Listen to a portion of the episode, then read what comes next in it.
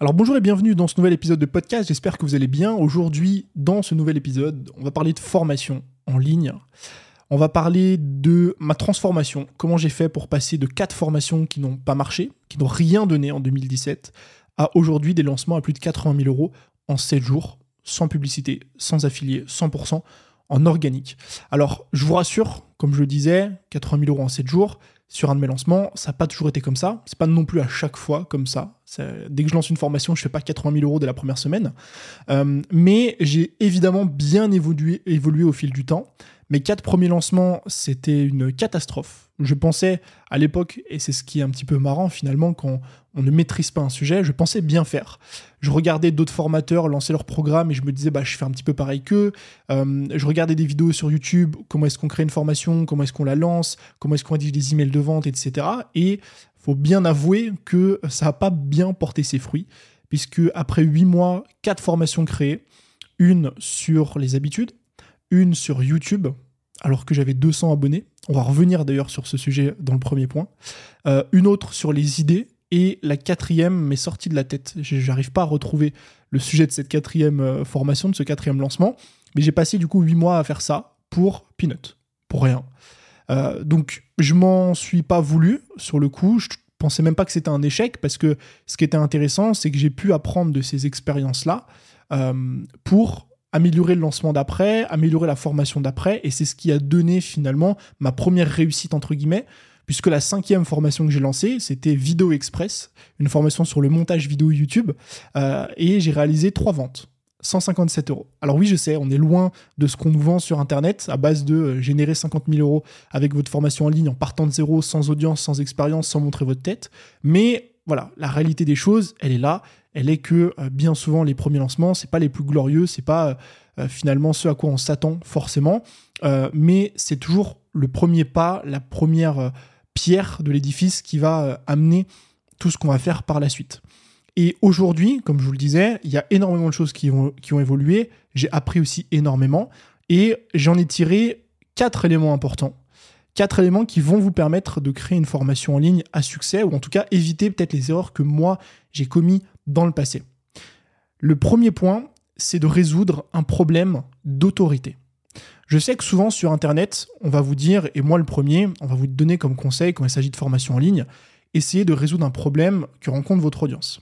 Et c'est une bonne chose de faire ça, puisque si aujourd'hui vous voulez vendre quelque chose, vendre votre savoir, vendre une formation, il faut qu'une personne qui rencontre un problème obtienne une solution. Sauf que ça, c'est OK, on en a déjà parlé plein de fois. Moi aujourd'hui, je vais vous parler du problème d'autorité. Et c'est bien différent du problème de marché. Le problème de marché, c'est un problème que rencontre une personne dans une thématique. Par exemple, je suis dans la thématique du sport, vous allez très vite comprendre de quoi il s'agit. Donc je suis dans la thématique du sport, et eh ben j'ai envie de perdre du poids, ça c'est un problème de marché. Je suis dans la thématique de la création de contenu, j'ai envie de développer ma chaîne YouTube, mais j'arrive pas à le faire, ça c'est un problème de marché. Maintenant, le problème d'autorité, il est différent. Le problème d'autorité, c'est quelle solution vous pouvez apporter à votre audience ou quel problème vous pouvez résoudre chez votre audience dont vous avez la preuve ou dont vous avez l'autorité. Vous avez de l'autorité sur ce sujet ou cette problématique. Je m'explique. Le deux ou troisième, le deuxième du coup lancement que j'ai réalisé à l'époque, c'était sur YouTube. Euh, j'avais tourné au moment où je sors cette formation, une formation YouTube, pas loin de 150 vidéos. Donc j'avais tourné, monté, scripté, mis en ligne, pas loin de 150 vidéos. Donc c'est vrai que j'avais accumulé beaucoup d'expertise, non pas sur la partie trafic, mais sur la partie création de contenu. Donc création de contenu vidéo, parce que préparer 150 vidéos, les tourner, faire 150 miniatures, 150 titres, ça demande d'avoir euh, un certain rodage et d'avoir une certaine expertise.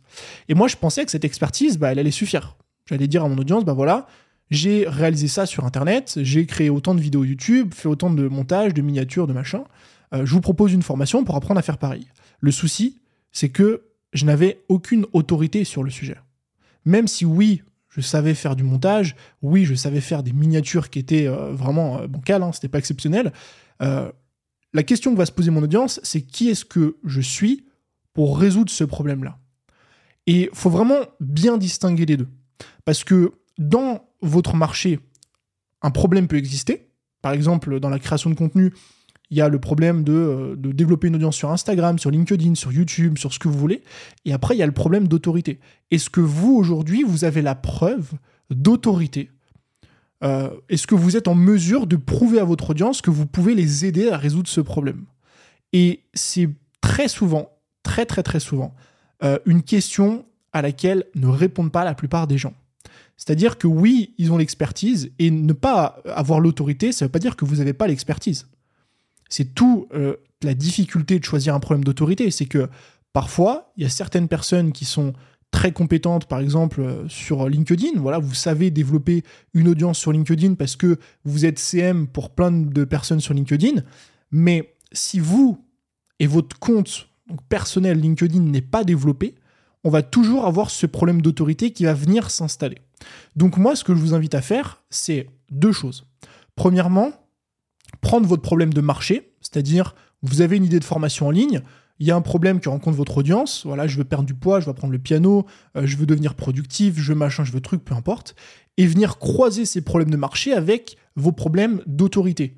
Donc, parmi tous les problèmes que rencontre votre audience dans votre thématique, quel est le problème sur lequel vous aujourd'hui vous avez le plus de preuves sociales, le plus d'autorité, vous êtes en mesure de dire à votre audience regardez ce que j'ai pu accomplir par rapport à ça et voilà comment je vais pouvoir vous aider.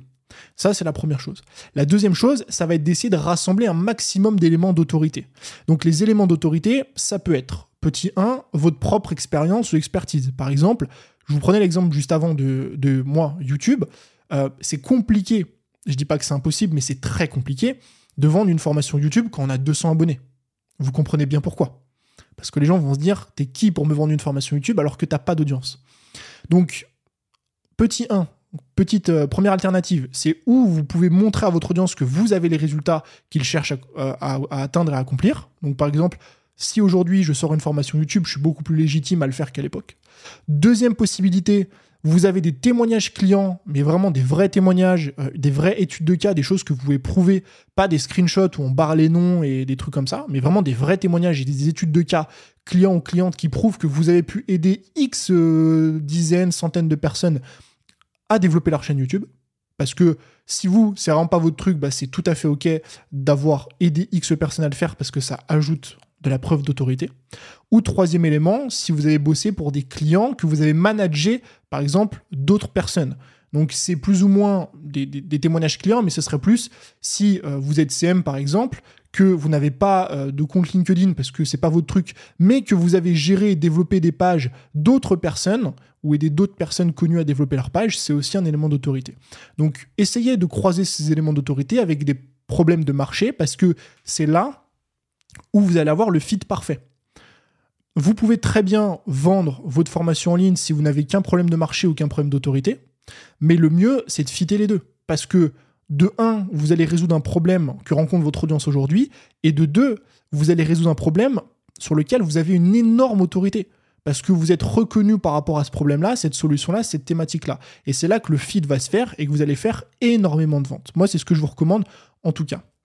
Le deuxième élément, la deuxième leçon, et c'est ce qui a fait euh, le succès de mon fameux lancement à 81 000 euros en une semaine, c'est de chauffer la salle.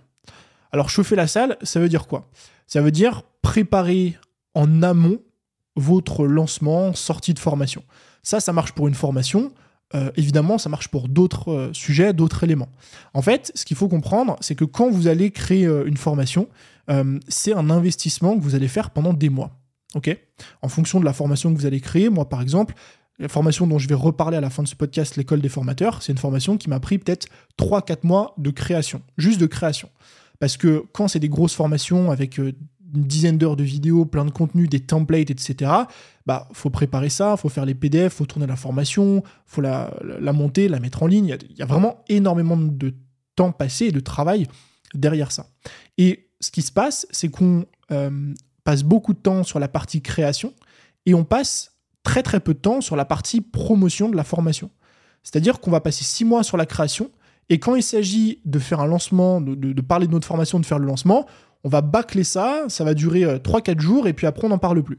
Souvent, ça c'est un autre sujet, peut-être d'un autre podcast, souvent c'est parce qu'on a peur, on se sent pas légitime, on a peur de gagner de l'argent, on a peur de parler de ce qu'on fait, on a peur d'avoir des critiques et des retours négatifs, donc on, prend du recul par rapport à ça et on n'ose pas, alors qu'on devrait faire tout l'inverse.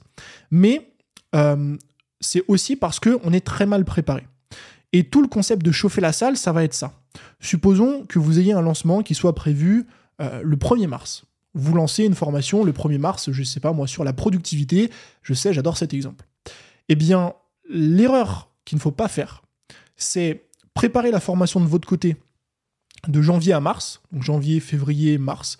Vous passez trois mois à créer la formation, vous faites un super programme, tout est parfait, il y a des templates Notion, etc. Vous ne dites absolument rien à votre audience pendant ces trois mois, et euh, le jour du lancement, vous arrivez comme une fleur, et venez voir, je viens de sortir une formation, venez l'acheter. Donc, ce qui est déjà bien parce que vous faites un lancement, mais le problème, c'est que vous n'avez pas chauffé la salle pendant les jours ou les semaines qui ont précédé votre lancement. Tout l'intérêt de chauffer la salle, il est double. Le premier, il est de commencer à teaser et de montrer tous les efforts que vous mettez dans votre programme. Euh, c'est un concept euh, psychologique, euh, je ne sais plus le nom, je crois que c'est le boom effect boom effect ou le cadeau effect, un truc comme ça, en fait, qui explique que plus un paquet, donc c'est lié à un paquet, un présent, un cadeau, plus le paquet est gros, plus on va euh, avoir le sentiment qu'il est de qualité. Parce qu'on associe cette, cette, notion en fait de gros, de grandeur à quelque chose de qualitatif. Et donc plus vous allez montrer à votre audience et aux gens qui vous entourent que vous avez investi du temps, parfois aussi de l'argent, beaucoup d'énergie dans quelque chose que vous allez créer, plus les gens vont assimiler ça à quelque chose de qualitatif. Donc ça, c'est le premier point qui est intéressant. Le deuxième point, c'est surtout que vous allez faire monter une tension chez votre audience, une tension qui est liée à la problématique et à la solution finalement que vous allez apporter avec votre formation. Si euh, les semaines qui précèdent votre lancement, vous commencez à parler des problématiques qu'on rencontre autour de la productivité, par exemple, pourquoi est-ce qu'aujourd'hui on n'arrive pas à être productif? Les cinq erreurs liées à la productivité, les différentes méthodes d'organisation qu'on peut mettre en place, euh, comment enfin se concentrer? Vous commencez vraiment à amorcer les problématiques qu'il y a autour de la productivité, pourquoi il faut être productif, les dangers de ne pas l'être, ce qu'on pourrait accomplir si on était productif. Vous teasez vraiment sur l'après. En gros, qu'est-ce qui se passe si je suis enfin productif? Vous allez faire monter comme ça la sauce et la tension. Il suffit pas, euh, enfin, il n'y a, pas besoin de le faire tous les jours pendant six semaines. Hein. mais par exemple, quatre semaines avant votre lancement, ça suffit, il hein, n'y a pas besoin de faire plus. Quatre semaines avant votre lancement, vous faites un contenu par semaine, donc un podcast par semaine, une vidéo par semaine, un ou deux réels par semaine. Et en fait, plus vous approchez de la deadline, plus vous faites monter justement euh, cette tension, eh bien, euh, ce qui se passe, c'est que le jour où on va voir la formation en ligne, non seulement bah, on a été teasé dessus pendant des semaines, on a vu que tu avais passé beaucoup de temps dessus, etc. Donc on a hâte de voir de quoi il s'agit. Mais en plus de ça, tu as fait monter la sauce finalement autour de la solution en nous expliquant qu'il fallait être productif, que euh, on pouvait doubler notre résultat cette année avec notre business si on était deux fois plus productif, etc. finalement, on a envie d'avoir cette solution parce qu'on rêverait d'être dans cette situation finale. Et ça, c'est un élément que moi je vois encore aujourd'hui, parce que l'année dernière, euh, et cette année c'est pour ça qu'on a décidé de réduire, l'année dernière on avait fait un lancement par mois, et euh, la problématique que j'ai rencontrée quand on fait un lancement par mois, c'est justement que, à mon sens, on n'a pas le temps de faire assez monter la sauce, parce que quand vous faites un lancement sur le mois de janvier qui dure une semaine, bah en fait, le lancement se termine le 7 janvier et il y a un nouveau lancement le 1er février, donc trois semaines après. Et je trouve que c'est assez compliqué en termes de turnover de faire suffisamment monter la sauce et chauffer la salle avec autant de lancements. Euh, donc c'est pour ça que c'est intéressant, et moi je l'ai vu du coup euh, l'année dernière, il y a une vraie différence entre les lancements où on arrive à faire monter la sauce comme ça et où on chauffe la salle, et ceux où on le fait pas. Donc je vous invite vraiment, euh, deuxième exercice, deuxième méthode, astuce que vous voulez, à faire monter la sauce, à chauffer la salle avant de réaliser et de lancer votre formation en ligne. Le troisième élément, qui est un élément qui pourrait encore une fois être couvert dans, plein d'épisodes de podcast, qu'elle de maîtriser le copywriting. Euh, là, je mets le doigt sur quelque chose qui est très important. Euh, le copywriting, c'est l'art d'écrire, c'est l'art d'écrire pour convaincre. Euh, autant vous dire que ça va vous servir quand vous allez lancer votre formation en ligne, mais pas que. Ça va vous servir quand vous allez rédiger des contenus sur les réseaux, vos vidéos YouTube, bref, c'est vraiment l'art d'écrire. Et en fait, je vois trop trop trop de personnes négliger euh, leur copywriting quand ils souhaitent vendre leur formation en ligne. Je vous parle d'anecdotes. Euh, j'ai certains euh, clients ou parfois aussi certains amis qui me demandent d'analyser ou de faire des reviews de leur lancement, de me dire voilà Tony, je viens de lancer ça, ça n'a pas trop marché, est-ce que tu peux regarder vite fait? Et ça m'est arrivé un nombre de fois incalculable, des dizaines et des dizaines de fois, où on me renvoyait vers une page qui n'était même pas une page de vente. C'est-à-dire que la personne en question lance une formation qui coûte euh, plusieurs centaines d'euros. Donc c'est même pas un produit à 30 euros, hein. c'est vraiment plusieurs centaines d'euros. Et le seul truc qu'il y a sur la page, c'est le nom du programme, euh, trois bullet points où c'est écrit, bah, en gros, euh, voilà, dedans tu auras un workbook, un machin, ce que tu veux, enfin bref, il y a une liste comme ça, et le lien Stripe pour payer. Et c'est tout. Et il faut comprendre qu'avec ça, vous réduisez de 90% les résultats que vous allez avoir avec votre lancement et donc avec votre formation en ligne. Pourquoi? Parce que le copywriting et le but du copywriting, c'est de déclencher une action, de déclencher une action, de, faire passer finalement notre prospect à l'action. En l'occurrence, quand il s'agit d'un lancement, c'est de faire acheter. Et il y a beaucoup de personnes qui se disent, mais moi en fait, Tony, euh, mon audience, elle me connaît, ça sert à rien que je fasse du copywriting, parce que les gens, ils me suivent, ils savent, ils savent qui je suis, ils savent que je fais du bon travail, etc. Comprenez bien que le copywriting, ça n'a rien à voir avec la qualité de votre travail.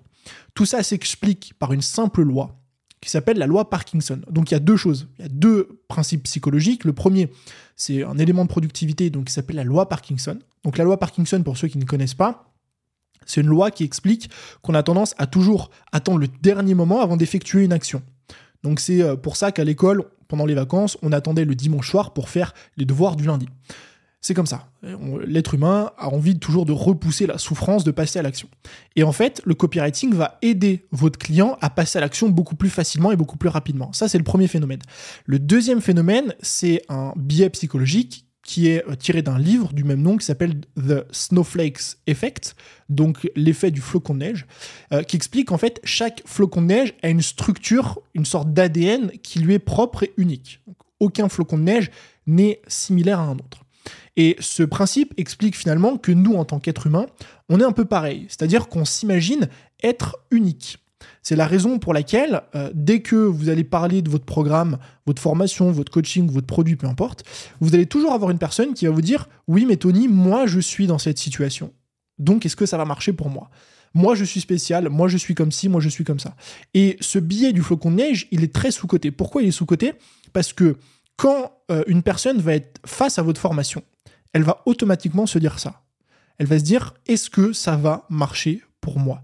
Et le but du copywriting, c'est de répondre à cette question, lui expliquer comment ça marche, de lui montrer les bénéfices, de la convaincre finalement que c'est vraiment un produit qui peut l'aider. Évidemment, je passe après tous les trucs qu'il y a autour des arnaques, des formations en ligne, de plein de gens qui achètent des formations qui sont de mauvaise qualité euh, et qui finalement sont déçus, donc faut encore plus les convaincre que notre formation est bien et, ainsi de suite. Donc il faut comprendre vraiment que le copywriting, c'est pas pour faire beau, c'est pas pour euh, faire le marketeur, c'est pas pour euh, dire on se la pète, on est des entrepreneurs, machin. C'est nécessaire. C'est nécessaire d'avoir un bon copywriting quand vous faites un lancement de formation. Donc maintenant, la question que vous allez me poser, c'est ouais, mais Tony, comment on fait pour avoir un bon copywriting? Moi, je vais vous donner une structure, évidemment. On ne pourra pas aller très très loin dans cet épisode de podcast parce qu'il y a des, dizaines de principes à prendre en compte, plein de choses qui diffèrent. Mais euh, voilà, regardez le concept d'AIDA, donc A-I-D-A, qui veut dire accroche, intérêt, désir, action. Vous allez sur Internet, vous regardez. Euh, et en fait, c'est une structure qui peut être utilisée dans des pages de vente, dans des séquences email et ainsi de suite, qui, euh, qui va vous permettre de structurer un peu mieux votre message de vente. En gros, l'accroche, bah, vous allez accrocher votre prospect. L'intérêt, vous allez développer un intérêt autour de sa problématique. Le désir, vous allez projeter finalement ses désirs et la vision future. Et l'action, c'est là où vous incitez la personne à passer à l'action. Donc j'invite à regarder ça. Maintenant, dans un lancement de formation en ligne, moi, il y a deux choses que je vous invite vraiment à travailler avec le copywriting, la structure AIDA et, peu importe la structure que vous allez utiliser, parce qu'il y a d'autres structures, hein, mis à part AIDA, c'est un, créer une page de vente. Ça, c'est indispensable. Arrêtez de me mettre des liens PayPal, des liens Stripe, ça ne, ça ne suffit pas. Faites-moi des vraies pages de vente, euh, des pages de vente qui sont longues, alors elles n'ont pas besoin d'être très longues non plus, mais Ne faites pas des pages de vente où vous mettez juste le titre et euh, le bouton de paiement, mais où vous parlez du problème, où vous mettez des témoignages, votre histoire, du storytelling, des études de cas, des choses qui sont vraiment poignantes, ok? Et deuxièmement, créez une séquence email, s'il vous plaît. Envoyez des emails de vente à votre audience. Pourquoi? Parce que plus vous allez envoyer d'emails à votre audience, plus vous allez vendre. C'est statistique. 70% euh, de mes ventes aujourd'hui dans mon business proviennent de ma séquence de vente email. Ce qui veut dire que sur 80 000 euros générés en une semaine, j'ai, euh, je vais pas faire le calcul, si je vais faire le calcul, j'en sais rien, j'ai peut-être 60 euh, 000 euros ou 60, ouais, ça doit être ça, 60 000 euros qui proviennent de ma liste email et 20 000 euros qui proviennent de euh, mon audience sur Insta et sur YouTube. Donc clairement, si vous ne faites pas de marketing par email, donc du copywriting écrit, vous allez passer à côté de beaucoup de ventes. Le dernier point, et après je vous parlerai d'une petite surprise si vous souhaitez aller plus loin, le dernier point qui est très très très important et qui est négligé, qui n'est pas forcément lié en fait au, lancement euh, en lui-même d'une formation, mais plus le développement d'un business de formation en ligne, c'est de créer un programme pédagogique. Encore une fois, beaucoup, beaucoup trop de personnes sous-estiment l'importance de la pédagogie. La pédagogie, c'est quoi? C'est comment est-ce qu'on amène euh, de façon euh, simple, structurée, une information à un client ou à une personne. À quoi ça sert d'être simple et structuré? Ça sert à euh, ce que votre audience ait une meilleure compréhension de ce qu'elle est en train de regarder et consommer. Et à quoi ça sert d'avoir une meilleure compréhension? Ça sert à simplifier la mise en pratique. Et en fait, vous pouvez mettre euh, pédagogie égale revenu. Aussi simple que ça. Pourquoi? Parce que plus vous êtes pédagogue, plus votre client va assimiler l'information, plus il va mettre en pratique, plus il va obtenir des résultats, plus il va être satisfait, plus il va racheter chez vous. Je vous donne une data que nous, on a analysée la semaine dernière, là d'ailleurs, dans, le business.